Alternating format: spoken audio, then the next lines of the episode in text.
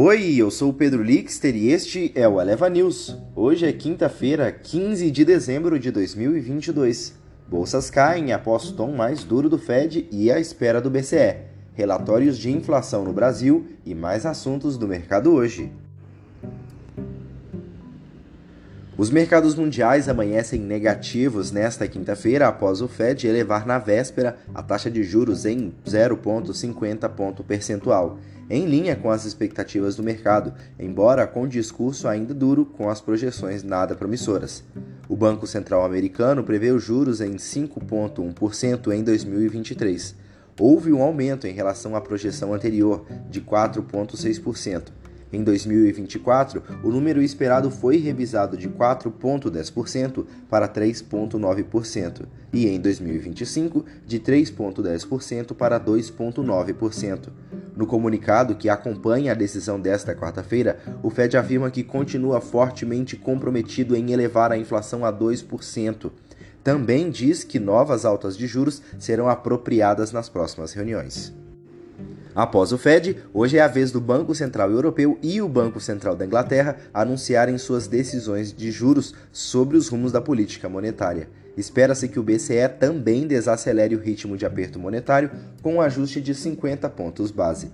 Já em relação ao Banco Central da Inglaterra, a média da projeção do mercado aposta em uma nova alta de 50 pontos base para 3,5%. No Brasil, a presidente do Supremo Tribunal Federal, Rosa Weber, votou nesta quarta-feira para tornar o orçamento secreto inconstitucional.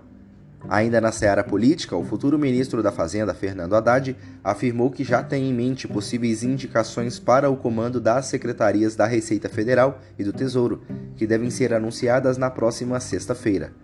Do lado econômico, os investidores aguardam pela divulgação do índice IGP-10 e pelo relatório trimestral da inflação, ambos às 8 horas.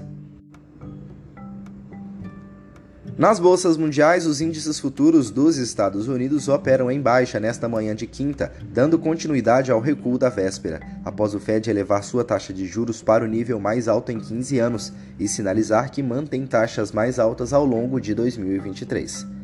Na Ásia, os mercados fecharam com baixa generalizada, depois que o Fed aumentou os juros e sinalizou mais aumentos nas próximas reuniões de política monetária.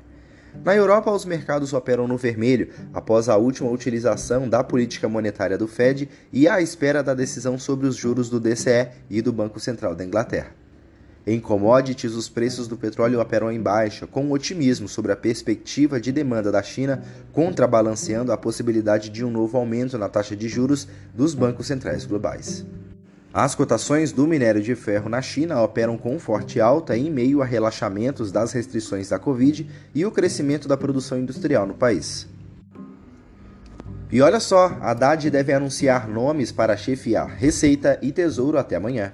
O futuro ministro da Fazenda, Fernando Haddad, afirmou na quarta-feira que já tem em mente possíveis indicações para o comando das secretarias da Receita Federal e do Tesouro, que devem ser anunciadas até a próxima sexta-feira. Aspas.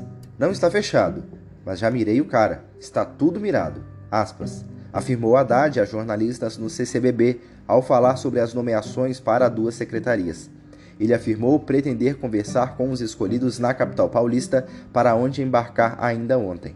Além disso, Haddad já havia dito em entrevista à Globo News que os economistas Pércio Arida e André Lara Rezende devem fazer parte de um conselho vinculado ao Ministério da Fazenda. Este foi o Eleva News. O podcast é publicado de segunda a sexta bem cedinho. Acompanhe a gente na sua plataforma de áudio favorita e não perca os nossos episódios. Até mais!